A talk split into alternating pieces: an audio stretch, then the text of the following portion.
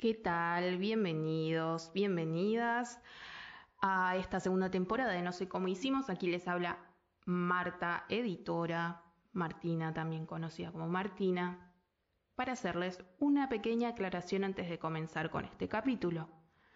Este capítulo fue grabado entre noviembre y diciembre del año 2021, siendo que ahora estamos en febrero de 2022 es importante aclarar que hay ciertos comentarios del tipo coyunturales en relación a la pandemia, en relación a la política doméstica e internacional, que han quedado un poco viejos. Así que si lo sienten como anacrónico o que no tiene mucho sentido, es porque, bueno, este país parpadeas y se prende fuego, como el meme del perrito que dice I'm fine. Hecha esta aclaración, les dejo con este hermoso capítulo que da por comenzada la segunda temporada de nuestro maravilloso podcast No sé cómo hicimos. Que lo disfruten. Mi biblioteca es relativamente chica. No porque haya leído poco en la vida, sino porque hace unos años le hice caso a Maricondo y me deshice del 70% de mis libros. Quise darles una nueva vida y nuevos ojos que los descubran y salvarlos del destino indefectiblemente polvoriento que les esperaba a mi lado. Me quedé con mis libros, los que no puedo dejar, esos a los que los vuelvo de una u otra forma, los que me construyeron. Mi biblioteca es relativamente chica, pero tiene su lógica. Tiene tres estantes. En el primero hay novelas y poemas, a Elsa Bornemann al lado de Mariana Enríquez y Cortázar. En el último se mezclan mis libros de feminismo, sociología y peronismo, que son para mí variantes de un mismo sentimiento. En el del medio están mis favoritas, las sagas. Historias fantásticas que me llevaron al corazón de Mordor y a las tierras de los elfos, a los confines de la familia de Duncalcellín que enfrentó valientemente a mis Saiyanes, las que me contaron sobre la magia de Terramar, y ahí está él, al medio. Siete, bueno, ocho, libros sobre el niño que vivió. El niño que recibió la carta que todos quisimos recibir después. La primera historia que me enamoró y que me hizo devorarme 500 páginas en 10 horas, mientras mi mamá pedía por favor que bajara a cenar, que soltara el libro un segundo. Varitas arriba, que no sé cómo hicimos para dejar de leer.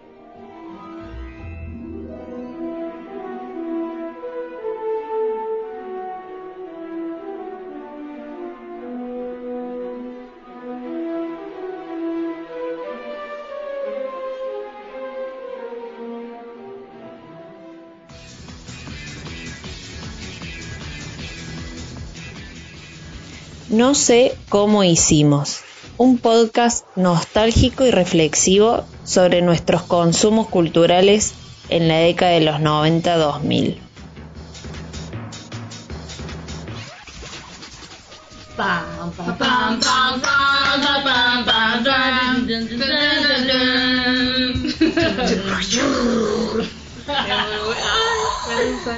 Bueno, perdón.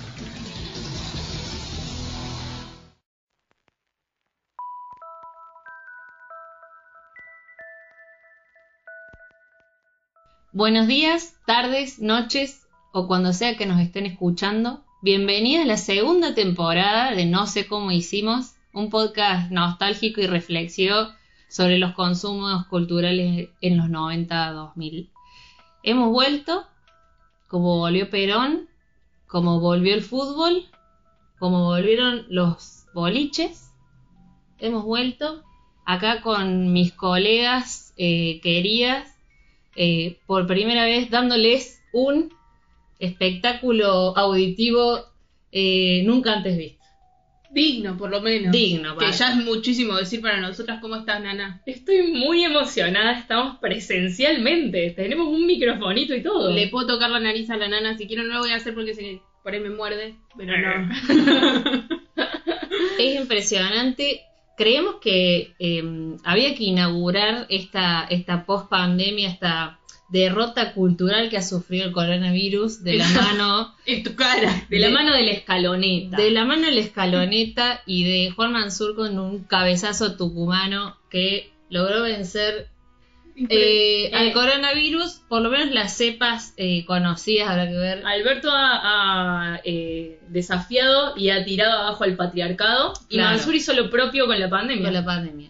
Es así. Entonces nos encontramos eh, volviendo a reunirnos eh, entre todas, tomando unos aperitivos que corresponden a este nuevo encuentro. Porque, Eh, permiso. sí, Porque eh, vuelve la presencialidad y los encuentros son etílicos, Sí. en parte. exactamente. Hay que decirlo. La verdad que has arrojado sobre la mesa, Martina, Se han tirado unas verdades. la verdad es que, que Bueno. se pueden mencionar acá. La es como Eh, puños. Verdades como puños. Deja pedaleando en el aire.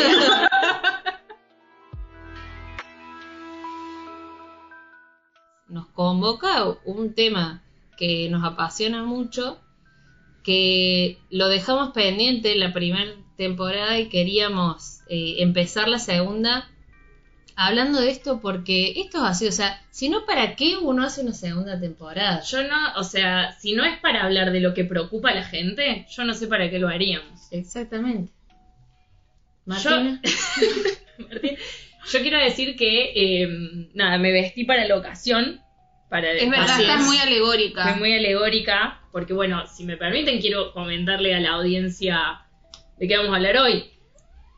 Que bueno, igual me escucharon hablar antes, así que ya no es ningún misterio. No, por ahí hay alguien ahí, un caído del catre, que está ahí Hay un dudando. caído del catre que puso el capítulo, se fue a hacer caca, volvió. Y dice, ¿qué pasa? Exacto. Ah, no se lleva el celular al baño, el psicópata. bueno, contanos, Nana, eh, de qué se trata. Ya eh, spoileamos que es sobre libros. Eh, así que, mm, por ¿Libros? favor, ¿Qué es eso? ¿Qué es eso? ¿Qué es ese artefacto? No todavía, todavía hay libros y, y la gente saca libros cada vez eh, con mayor frecuencia y cada vez menos gente los compra. Como la mona que saca tipo tres discos por año, la gente Claro. saca tipo libros Exacto. y ya nadie los Ah, compra. yo tengo una pregunta, eh, cordobesas, Sí. en relación a eso. ¿El- ¿La mona sigue sacando discos físicos? Así es. Así es. O sea, vos vas y te compras un CD para, para, Sí, sí. para escucharlo en tu Discman. Obvio. Ok, Córdoba es, es vieja escuela. En Córdoba se respetan las tradiciones, carajo. ok. No, yo quiero decir en relación a esto que yo estoy en una etapa donde me compro más libros que en toda mi vida, porque encima tengo independencia económica. Ah, qué, qué rico. ¡Qué rico! y. Para, yo- que estabas en un club de, de lectura Ah, o sí, algo buenísimo. así. No, estoy. Pero no des el nombre así nos sponsores. No, estoy. Bueno, todo, todo es charlable, la verdad. Eh, no, eh, yo tengo mi propio servicio de abasto de libros que me mandan un libro mensual eh, de ficción. Eh, y yo, leo una novela, yo leo una novela por mes de mínima. Qué bien. No, Bueno. Yo estoy, eh, nada, estoy retomando, también me gustaba por eso traer este, este capítulo, estoy retomando el hábito de la lectura porque la verdad que me di cuenta, entre otras cosas, como que mi cerebro se pudrió en la cuarentena y cosas así, me di cuenta también que me sucede mucho que si sigo con el celular hasta el momento de irme a dormir, o sea, no duermo más o duermo medio como el orto, entonces dije, bueno, no, un rato antes, esto muy vieja, un rato antes, eh, se sueltan las pantallas, pantallas abajo, eh, libros arriba, y estoy tratando de leer. Lo que pasa es que, claro, por el momento que me pongo a leer, ya estoy muerta de sueño, entonces tipo leo dos páginas y...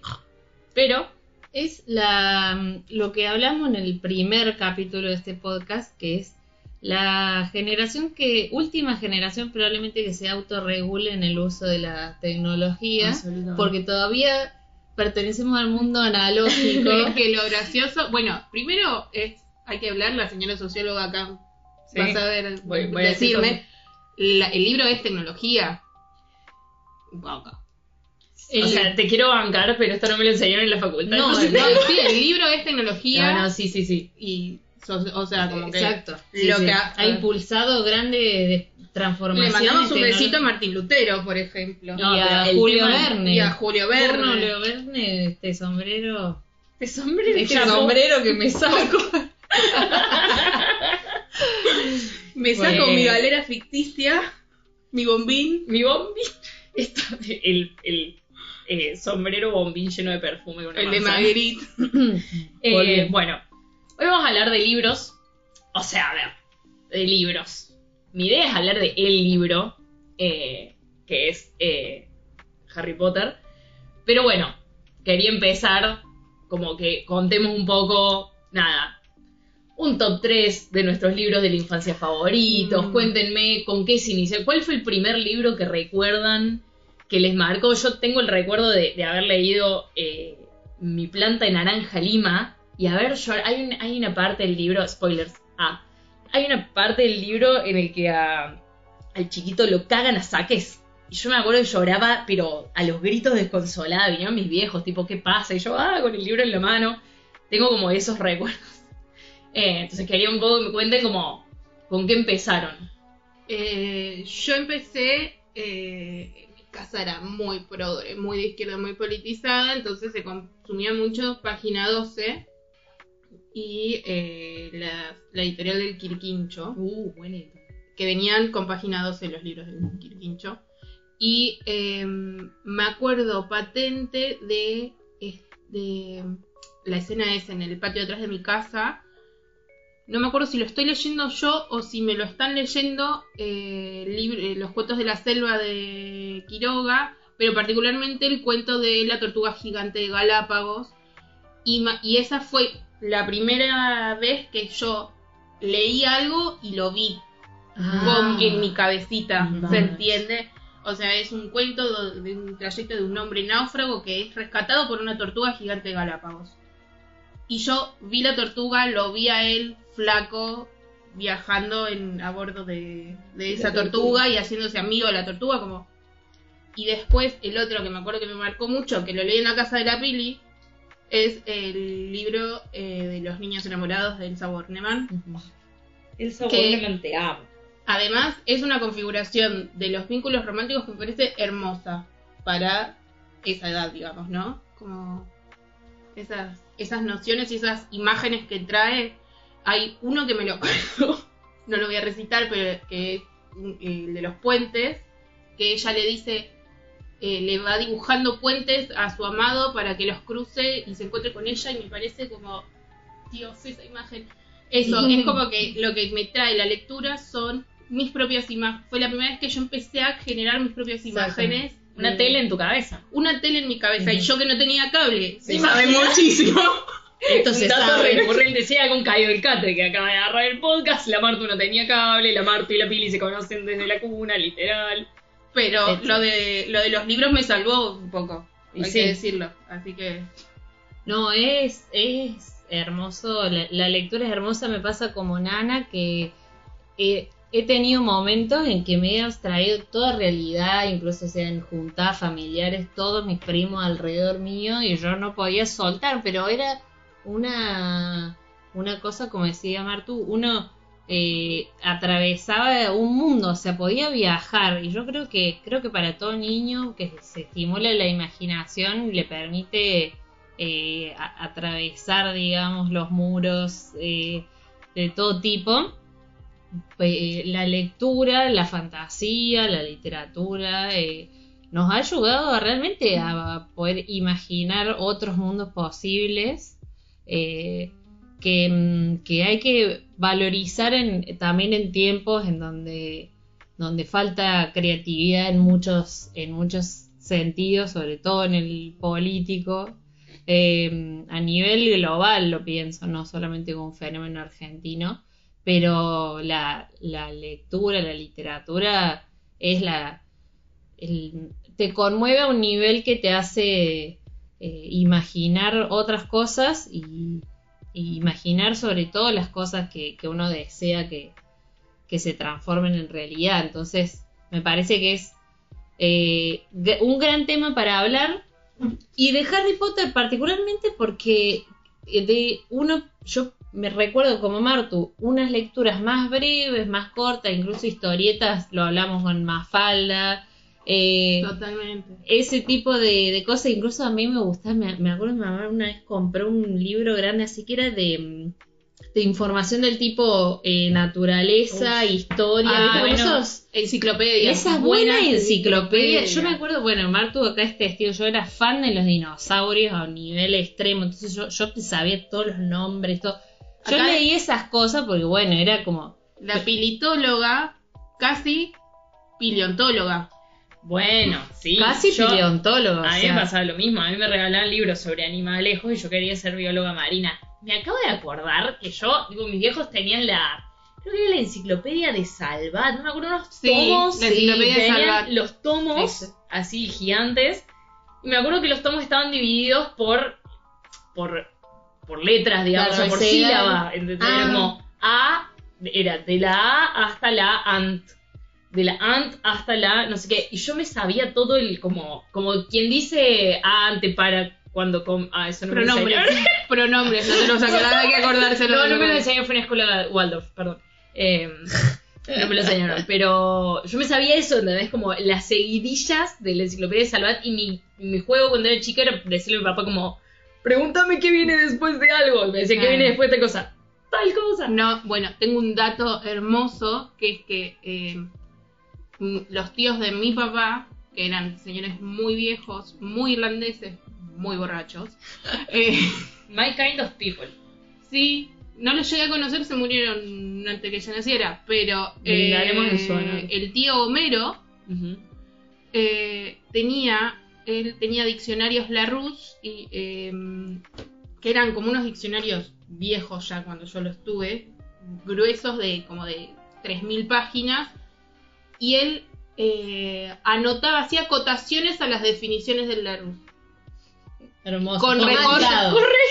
con, Comentado. re- con recortes de dia- del diario La Borracho Nación en general sí borracho ñoño me gusta me gusta y, bo- y así, así estamos digamos. Así estamos Eh, Pero bueno, yo de ahí vengo yo. Eh, lo que quería decir es que uno, una ponerle a esa edad tenía ese tipo de lecturas. Pero Harry Potter fue un cierto quiebre por realmente la cantidad. O sea, la, la- la calidad del universo, todo también, digamos, claramente fue lo que más nos atrapó, nos conmovió. Pero la cantidad, o sea, que nunca habíamos leído libros tan largos. em, no, y a mí me permitió poner después animarme a leer eh, de lo que después va a ser mi pasión particular, que es El Señor de los Anillos. bueno, pero ahí lo, lo interesante de Harry Potter es que además, no solo que eran libros súper largos, sino que era como medio como hacemos con, con algunas series ahora, que se teníamos que esperar, tipo, Exacto. porque cuando yo quise leer El Señor de los Anillos, terminé el 1, agarré el 2, terminé el 2, Exacto. agarré el 3, lo mismo con eh, la, la gran mayoría de los libros que leí. En cambio, Harry Potter era como, uy, loco, ¿cuándo verga sale Ahí esto? está, acá. Sí, sí, sí. Tipo, no sé si Harry va a poder salir de Eh, el quinto. Porque yo me acuerdo que cuando. ¿Cómo fue? Yo empe- empezamos a leer el primero cuando salió el cuarto, en ese momento. Sí, más o menos. Y este, ocho años, nueve años, más o menos. Qué nivel de ñoñas, qué fuerte. Pero hacele, hacele escuchar a la Sí, gente. sí, perdón. Lindo. Les lindo. estaba ahorrando, les estaba ahorrando el clink Lindo de sonido, vasos. porque además es lindo el chorrito y el sonido del. Sí, sí, del- ahora cuando, cuando efectivamente empiece el calor, porque hoy nos estamos cagando de frío, cuando efectivamente empiece el calor habrá ruido de hielos. Exacto. Oh, lindo. Sí. Ah, lo imitaba. Bueno, eh, cuando empezamos a leer eh, Harry Potter leímos el 1, el 2, el 3, el 4, casi como una maratón, una fiebre lectora. Y de pronto no había más, pero tenía que haber más porque no había terminado la No, historia. claramente. Y fue como, bueno, ¿y cuánto faltará? No, un año, tranca. Tres años tardó esta señora en sacar el quinto libro Y bueno. y unas buenas filas, reservar, Bueno, ir a la librería una y otra vez a preguntar, ¿va a llegar? ¿Cuándo No, llega? Pero eh, de repente era una noticia, digamos, que se anunciaba tal día llegan las librerías y se veían las filas de los niñites vestidos haciendo fila en la noche para comprar su libro. Me emocionó. Em, pero bueno, yo igual, para quienes, por si hay algún caído del cáter, y no te sé, que siempre lo decimos en masculino, hay una razón por esto. Eh, si hay algún caído del catre, básicamente Harry Potter es la historia de un niño cuyos padres mueren cuando él es bebé, empieza a vivir con sus tíos, sus tíos son súper abusivos, y eventualmente a sus 11 años le llega una carta diciéndole que él es mago. Y no solo mago, es como un mago muy famoso porque de bebé logró derrotar a el, el mago más terrible y tenebroso de todos. Y bueno, toda la saga es Harry Potter. Desde los 11 años hasta los 18, combatiendo, yendo, aprendiendo magia, aprendiendo este nuevo mundo, que vos lo aprendés a través de sus ojos, y son unos ojos un poco boludos, porque Harry es medio pelotudo, pero bueno, le pegaron de chiquito. Eh, No tenía, no tenía padres. o no tenía sea, padres y los tíos eran particularmente violentos. Sí, sí. Pero eh, durante todos los libros, que eso fue creo también lo que logró que mucha gente se, nada, se fanatizara tanto. Nosotros crecíamos a la par de Harry, que creo que eso sí es algo, se le pueden reclamar un montón de cosas a la historia, pero sí el desarrollo del personaje, como de pasar de ser un niño a ser un, un adolescente, se eh, podíamos identificarnos muy bien y estaba muy bien hecho, digamos. En ese sentido me parece que, eh, bueno, eventualmente Harry, nada, derrota Derrota a. Voldemort, todo. Bueno, por si no lo leyeron. Tengo, tengo amigos de 36 años que me dicen quise escuchar tu podcast y tipo no entiendo de lo que Bueno, a esa gente, eh, un besito. le acabo de explicar. Bien, Te lo resumo así. Lo que me parece a mí también interesante es el valor este de que, de verdad, Harry es un pelotudo. Uf. Está escrito así. Y me parece que es, o sea, como un valor decir como, bueno, yo también me identifico con esta persona que no es absolutamente genial. Solo está donde le tocó estar y la pechuga con lo que le toca. Mm. Con sus limitaciones, Ujú. digamos. Y sus aliades. Hay, hay un Claro. libro en particular, el, el libro. El libro quinto es. Creo el que libro sí. quinto y un poco el sexto. eh, en los cuales Harry atraviesa duelos. O sea, Harry ve morir a cierta Sí. gente que él tenía muy cerca. Eh, no quiero spoilear un libro de hace mil años, bueno. Pero sí, Eh, sí, sí. Muere gente y todo el libro es Harry tipo súper enojado. Eh, Harry está todo el libro súper enojado y cuando lo, lo relees, que por lo menos yo he releído la saga un par de veces, decís como, claro, que el tema es que el chabón estaba roto por dentro y no Sí. tenía un terapeuta mágico que le diga, tipo, hermano, estás atravesando un duelo. Y Y es como, o sea, en ese sentido creo que a, a nivel personal de, de fallas y de crecimientos el libro está bien contado. Después, nada, eso, la historia en técnicamente mágica y qué sé yo, se le pueden encontrar mil huecos, pero bueno, es diver. qué sé yo. No, pero ¿quién va a reclamar? Un culiado tiene que ir a reclamar. Y bueno, hay un par de... Yo lo que, lo que quería solamente acotar, que en realidad yo banco lo que decía Marto y Nana sobre, sobre Harry, eh, pero no dejo de identificarme con Hermione y su eh, severidad y autoexigencia. Entonces también había un poco para todos, digamos, o sea, para todas las personalidades de Neville, que también era súper torpe, pero que No, la pero verdad que un crack, o sea, todos, bueno, todos sabemos la importancia de Sí. Neville en esta historia. todos no. Todos no, Porque si no estaríamos diciéndolo a, a Los- Bocajarro, pero la verdad los caídos del carro. Los caídos del catre, en Me gusta- masculino. no. Me gusta este personaje, esto de Los ese caídos del personaje. catre, no este saben. es un personaje de nuestro podcast. O sea, los caídos los del caídos catre. Eh, bueno, yo igual quiero. La, la pregunta reglamentaria es la siguiente. Yo, para quienes no están viendo, o sea, nadie, porque esto es, es audio solo.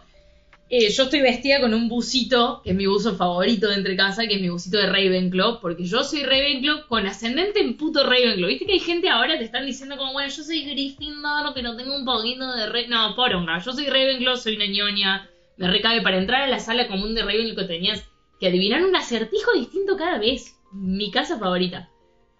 Pero les quiero preguntar, ¿de qué casa son ustedes? Yo también de Ravenclaw, eh, por distintos tipos de test eh, que he realizado. Eh, si bien digo que me identifico con Hermione por, por eh, su personalidad, porque además injustamente no ha habido gran desarrollo de personajes en Ravenclaw, creo que Luna solamente, pero Luna estaba medio pirucha. pero claro, ha, ha estado ahí. Que es una traidora. No, y además que, bueno, ya, ya voy Bueno. a hablar. Eh, la, la cuestión es que, mm, que me parece una casa muy noble, eh, y creo que está eh, subestimada. Totalmente, porque no hay muchos personajes eh, importantes de Ravenclaw y no se hace mucho hincapié hasta el último libro que ahí visitan la sala común. Martu, Eh, dale, decilo, decilo. Yo soy de Gryffindor. Che, Ah, muy bien. Ah. el quarterback del equipo de fútbol de la secundaria. Lo boludo. peor es que yo no soy el cuarto. No, no, lo más distinto que eras. Para mí Yo es soy más como- Hufflepuff, Martu. Para mí es más Hufflepuff, Pero yo lo chequeé, está chequeadísimo esto. Esto No, es Pottermore. sé, obviamente. Ah, porque todo esto, Esto es Pottermore. Para, para los caídos del cátedra, del cátedra, para los caídos del catre, pueden entrar a Pottermore y buscar de qué Hagan casa su son. PCR. Claro, un el PCR, de... de- la casa, por Yo, favor. yo tengo Eh, todo, tengo la captura de La peli, tiene, la peli tiene PCR, antígenos. Sí, sí, todo. yo me hice, yo investigué test porque rápido. yo, ah, eh, como decíamos recién desde muy chico, cuando pasó el fenómeno Harry Potter y que no salía el quinto libro, empezó otro fenómeno para nosotras, que eran los foros de Harry Potter, que esto hay que hablar, porque si no es, el- es el elefante en la mesa In the room. que no estamos hablando y del cual yo personalmente me hice grandes amigos, que por supuesto no volví a, a contactarme después. Pero en ese momento eran mis grandes amigos, o sea, gente de México, de no, de no sé, Colombia, Chile. Yo era amiga de esa gente en el momento del Messenger. Eh, pero me parece que Se que mandaban me- unos buenos zumbidos. unos zumbidos, unos mails, o sea, y aparte desconectarte para que te abran. no eh, se discutía mucho porque esa era la, la, la falla, el vacío tuvo que ser llenado por lo que después se va a conocer como fanfic.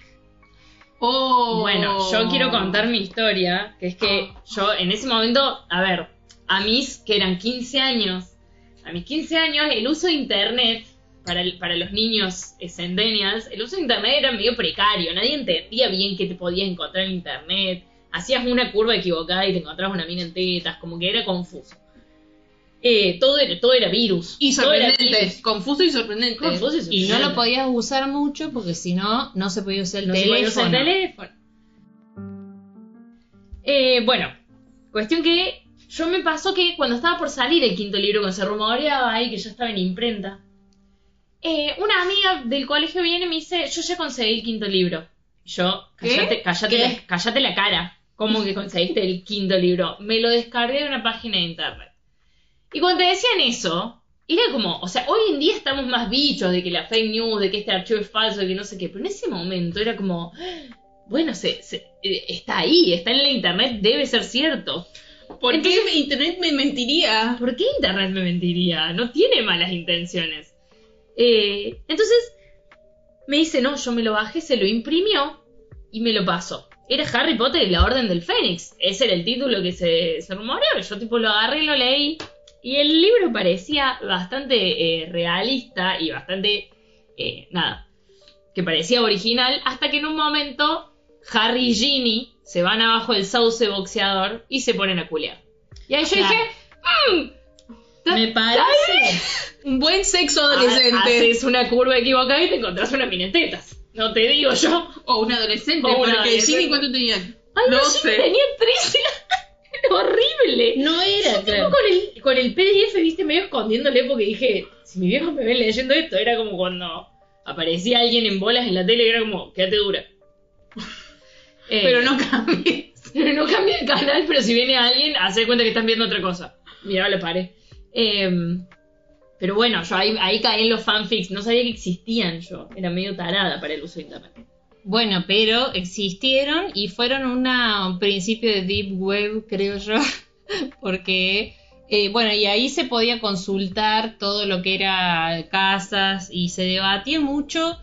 Incluso yo recuerdo la primera gran discusión que se armó ante la presentación del cast Ah, de la primera mira. película de eh, Harry Potter, porque era difícil, o sea, ima- imagínense muchos fanáticos que eh, teníamos construido, como decía Martu, las imágenes en la cabeza, después la, la serie, la película nos la iba a cambiar con, totalmente, o por lo Sí. menos yo no pude volver a ver, a leer en los libros y imaginarme otras caras De que no hecho, fueran o sea, ahí nos enteramos que Hermione se decía Hermione. Era Hermione. Era Hermione. Hermione. Hermione. Era un nombre raro y ahí fue como Hermione. Mm, bueno. Exacto. Eh, sí, la primera discusión. la primera discusión sobre la sobre quiénes iban a representar y creo que eso también es una de las eh, cuestiones más difíciles que tiene la literatura y las sagas como como estas, eh, que son las de, de, bueno, llevarlas a la pantalla y ya, mm, eh, como, como se dice en las ciencias sociales, eh, también performatea la visión que tenemos sobre, sobre esas cosas. eh, y un poco también achata la, la imaginación, ¿no? Sí. La creación de esas, esos rostros, esas caras, esas actitudes. Sí, le apaga la tele de la cabeza a la digamos. Exacto, es, es el traspaso de, de una duro. TV a otra. Fue duro porque eh, además cuando los presentan, Harry fue un... O sea, para mí Harry estaba bien en ese momento, excepto porque tenía los ojos azules. Pero pasa que yo después me enteré que yo me quejé, porque en el libro se dice mucho que Harry tiene los ojos verdes como la madre, verde como la madre, verde como la madre, y el chabón tenía el ojo azul y era como culeado. You had one job. Pero después me enteré que era porque el pendejo este Eres alérgico. era alérgico a los lentes de contacto. Pone a otra persona. No, es que Rowling estaba encachilada. Bueno, es que era, era un lindo niño. Era un lindo niño. Raro igual decir que estaba encachilada con un lindo niño. Pero, Bueno, bueno, Bueno, pero ya que vamos a hablar de Rowling, vamos. yo Otro- porque- el otro elefante de la el habitación. otro elefante en la habitación. Porque yo en realidad todo este biribiri de Harry Potter es muy divertido, pero quería traer este debate que es... O sea, Harry Potter en un momento toma un giro un poco oscuro eh, y nos enteramos que, digamos, la autora tuvo varios dichos eh, transfóbicos, TERF, básicamente, tipo dichos transfóbicos, y además No reconoce a las trans como mujeres. no las básicamente. reconocemos mujeres. Bueno, el, el- el- No son mujeres, o sea, eso es lo que dice. ellas no, No son, son mujeres mujeres. porque no tienen vagina. Sí, claro, es como un- una cuestión, una eh, eh, concepción del género muy biologicista Y eh, esencialista. bueno, y esencialista, con la que este podcast no comulga. Entonces, eh, pero también después hubo como varios, eh, nada, relecturas de Harry Potter que dijeron, che, para no solo es transfóbica, es bastante una hija de su madre y es bastante racista también. Porque, a ver, el único personaje eh, asiático le puso Cho Chang. O sea, no viene más asiático. Cho Chang. Era como. Después al único personaje negro le puso. a- Porque después vos te podés imaginar que los personajes son. Había mucha gente que se imaginaba a Hermione negra por cómo la describía, por cómo describía su pelo, y después nada que ver. Eh, de hecho, estoy muy enojada porque en el libro decían que Hermione tenía rulos y Hermione era solo un pelo lacio medio frisado. Claro. Váyanse a cagar. Como representante de los rulos de este podcast. la primer película. La primera película. Después la peinaron. Claro, después le hicieron la planchita. Eh, pero bueno, el, el único personaje negro se llamaba Kingsley Shacklebolt. Shacklebolt. ¿Qué Que es para eso? quienes no saben, eh, Shacklebolt se puede eh, traducir como cadena eh, y candado. No, ¿Entendés? Me estás cargando. No, le puso un negro cadena candado. ¿Qué Eso- fue? No, es que por eso digo, no te digo yo. No Eh, vimos las red flags. no- que ahora están de moda. Estaban todas ahí. Estaban todas ahí, no las vimos. Pero bueno, también por- porque nuestra lectura parte de un lugar que no ha complejizado mucho eso. Pero yo acá lo que quería preguntarles es: tan, tan. Tomando Harry Potter, pero también tomando otros ejemplos que abundan en nuestra vida cotidiana de gente que ha producido cosas y que terminaron siendo un culo. Era. También. Eh, tu ídolo es un forro.com. ¿Se puede separar al autor de la obra? Y acá eh, yo les dejo, les dejo el espacio para que me cuenten qué piensan de esto, porque es un debate constante y me parece importante. Eh, para mí depende de cómo te pega el nivel de forro de tu ídolo. Como, Ok. por ejemplo, ¿Qué con- sensibilidades? Claro, por ejemplo, yo leo Harry Potter y no escucho la voz de J.K. Rowling. O sea, Mm. puedo disfrutar de esa ficción, puedo entrar, penetrar en la ficción. Ahora, Como si el. Harry con Ginny bajo el South, perdón. No leí, no Me- leí me- esa versión. ¿Ves que, los, ¿Ves que el vino no es...? Después pásamela porque me interesa. Eh, y, pero, por ejemplo, yo escucho la Versuit y lo escucho a Cordera y digo, ay Dios, me, ne- me enerva porque es un forro. Escucho a Calamaro y me enerva porque es un hijo de puta. Eh, perdón, Le mando un beso a las putas. Eh, no se merecen. No se, no, se merecen esto. no se merecen que digamos esto. Eh, veo un actor que sé que es un violín de mierda y no puedo escindir ahí porque lo sé. Porque lo veo y lo sé y es el elefante en la habitación. Con Harry Potter me siento que es como que no la veo a J.K. Rowling. ¿entendés? Es como que siento que en la ficción escrita puedo diferenciarlo. O en o si es un director, ponele que no lo veo, que no está, es un poco negador de mi parte ahora que lo Sí. digo así, pero es como que sí, hay cosas que las puedo disfrutar y hay cosas que no, que está ahí, que es como está muy presente y, claro. no, y no puedo.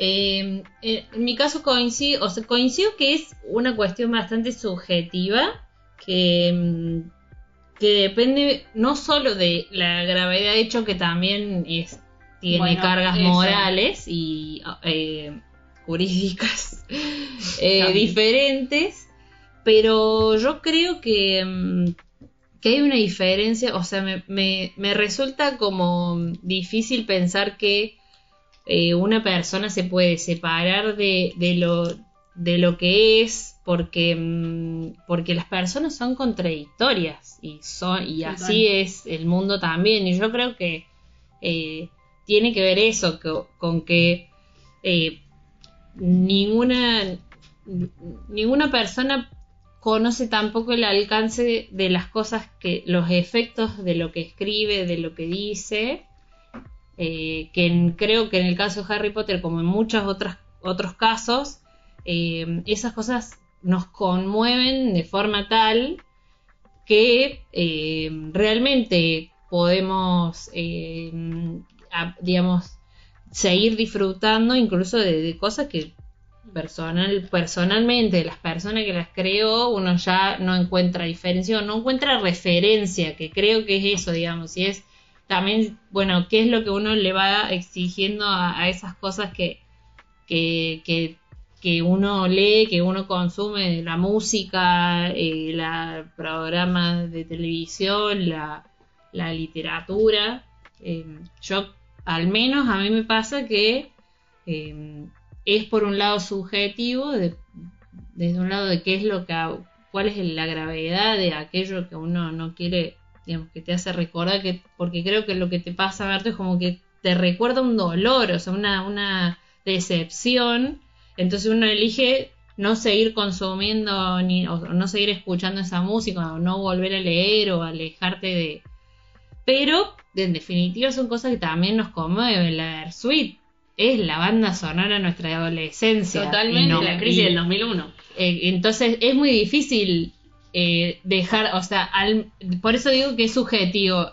A todos nos ha conmovido y es parte de nuestra vida un montón de cosas y las personas son contradictorias y no nos priva de decir que Cordero es un pelotudo, o sea, Totalmente. es todo eso en, el- en la misma en la misma bolsa eh, de tela. De hecho, es muy lindo.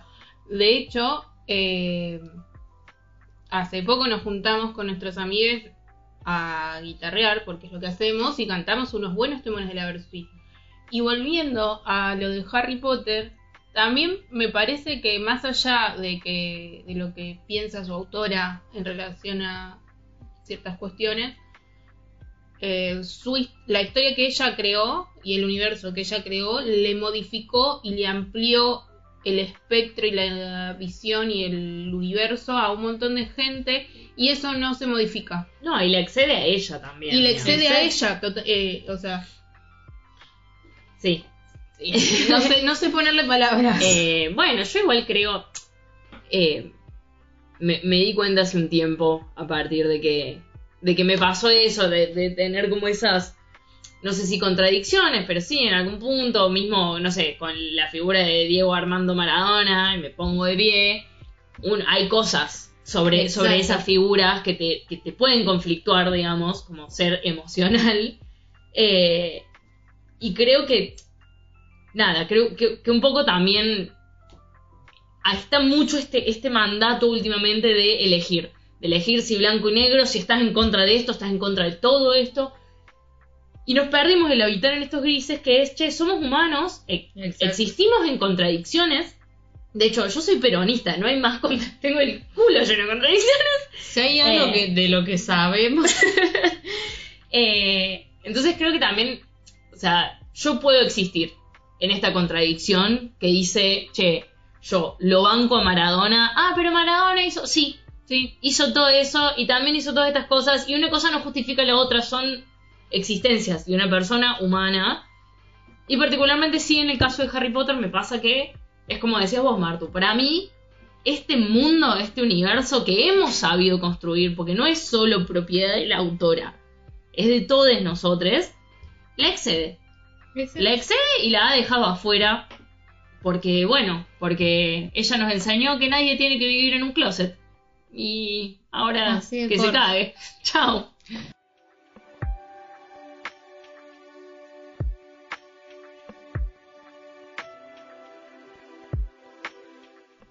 Bueno, la verdad que hermoso este programa, hermosas las reflexiones. la vuelta que- a las canchas. La vuelta a las canchas, como, como siempre, un, un hermoso placer eh, estar juntas, además reencontradas en la presencialidad y eh, disfrutando de eso, de tener una excusa para hablar eh, de nuestra infancia, para pensarnos en este presente complejo. Escuchaba hace poco a alguien decir, hay una concepción muy occidental de, del ser, ¿no? De como que uno es, es. Y hay otras culturas que le responden que uno está siendo, uno no es, uno está siendo. Y que el futuro no está necesariamente contenido en el presente, pero el pasado sí es el presente. El pasado sí es el presente. Entonces, estas cosas nos hacen eh, recordar aquello que, que pasó alguna vez por nuestro corazón y nos impactó y estamos hablando eh, hoy en día de esas cosas que nos hacen ser lo que somos hoy. Así que muchísimas gracias por estar del otro lado, escuchando a, a estas eh, centennials, millennials, Millennials, millennials somos nosotras. Si no te quites años. Eh, Señora, voy a citar a nuestra referente de cabecera, Cristina Morena, eh, y recordar es volver a pasar por el corazón. Bueno, hasta el próximo capítulo, amigues. Hasta la próxima, chiquis.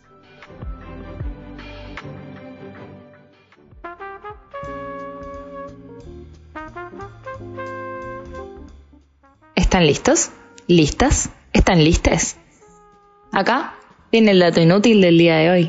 Nadie lo pidió, pero nosotras se los damos.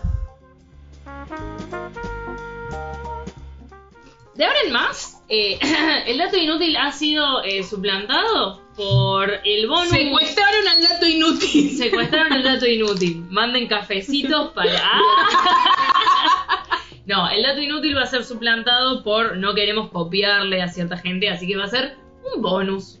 Un bonus un poco borracho, a veces con unos featurings, con unos invitados. Como en este momento que la tenemos a Natalia Unzain, que es la, mismísima, la mismísima hermana de la Pili. Yo soy Natalia y no tengo personalidad, soy solo la hermana de Pilar. Me no, hay, no hay dedico a- identidad, no hay identidad. Es como la novia de. Es como el marido Sí, de sí. Pampita. El marido de Ay, Pampita. qué hermana de poco aporta ese hombre al mundo. Y sin embargo, él está en una lista de candidatos y yo no estoy profundo. Este momento Bermú, le queremos poner, eh, no sé, sí, bonus Bermú. La Eh. cuestión es que está jugando la selección Y, y y eh, yo traje un tópico, no lo voy a desarrollar demasiado, solo lo voy a mencionar para que lo discutamos. Eh, voy a, eh, quería hablar de Moacir Barbosa. ¿Barbosa, el de, capi- el de del Caribe? Claro. No, No. No, inculta. Moacir eh, Nacimiento Barbosa o algo así se llama. Nacimiento. Barbosa Nacimiento se llama.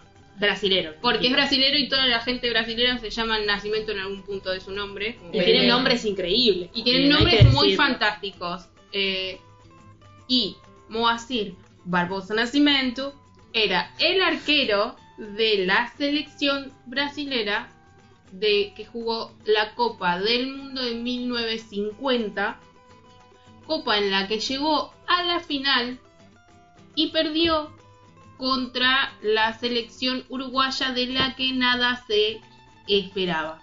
Pero porque hubo un tema ahí, ¿no? Como que el público eh, armó toda una tarjeta para desanimar a los jugadores, ¿no? Los distrajo. Los distrajo. Ya vos. Me gusta. Sí, Un, un previlardismo. Eh, un poco sí. Literalmente no son solo 11 chabones en una cancha. No, no, no. Este, y quería hablar particularmente sobre Moacir porque fue el arquero de esta selección. Que a quien había que distraer Al arquero. al arquero. Entonces la gente que estaba en la parte de la visera que estaba atrás de... Qué trabajo difícil el del arquero. Sí. eh. Yo dije la visera como si estuviera en Cipoletti, ¿te diste cuenta? la cancha de Cipoletti se llama la visera del Exacto. cemento, entonces la parte de atrás de la visera es como... Perdón. Eh, le mandamos un beso a la gente. Una de refe, eh, a Refe muy específica. Patagonia al Capo del Sur. Al capo del sur. Hay del- que decir que eh, la hinchada del Cipoletti se llama la 69. ¡Qué fuerte! No me acordaba de esto. Es verdad. Esto es verdad. Finísimo. Bueno, como todo en el fútbol. Fino. Eh, bueno, cuestión que este era el arquero más importante de Brasil, por algo jugaba en la selección. Venía jugando, haciendo una exitosísima campaña, tanto en la selección como en eh, el campeonato brasileño. Jugaba en Vasco da Gama, que era en ese momento el club más grande de- del Brasil. Eh, y sucede esto. Pierden de una manera muy humillante porque pierden de una manera muy tonta. O ¿De sea, local? De local en Brasil. Con todos los boletos para ganarse todo. Pero todo esto, yo creo que te había tirado en momento Sí. como, qué loco igual pensar que en un mundial donde se jugaba con quienes inventaron el deporte, que se jugaba con Inglaterra, con Italia, con países que no se, que, bueno, no se están cagando de hambre, eh, de repente llegaron a la final Brasil y Uruguay, que son tres chabones y una vaca. Perdón, pero son.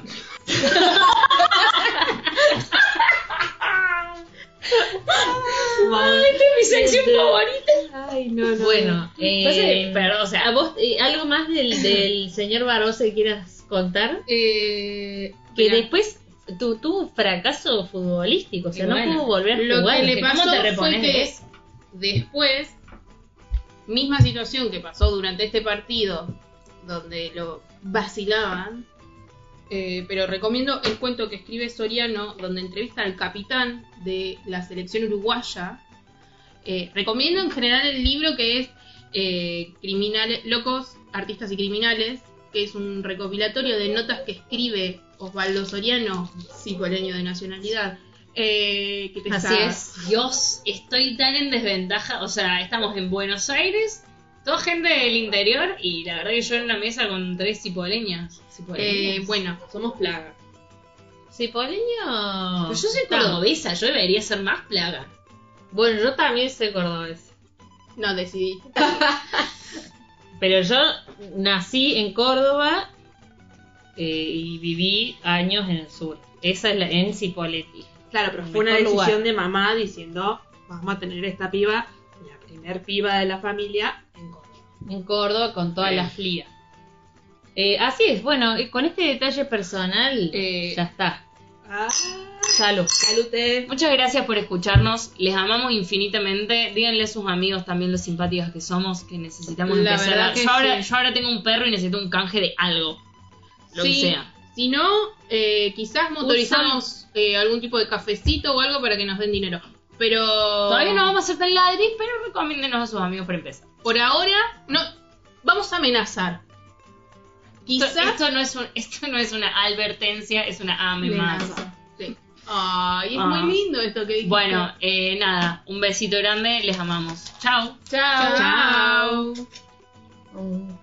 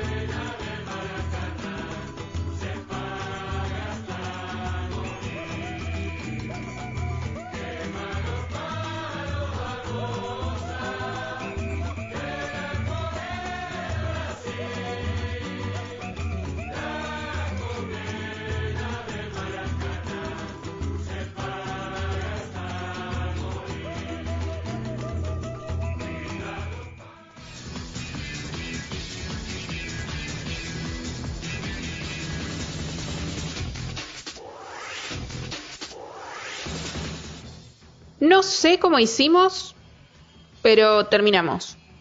Hasta el capítulo que viene.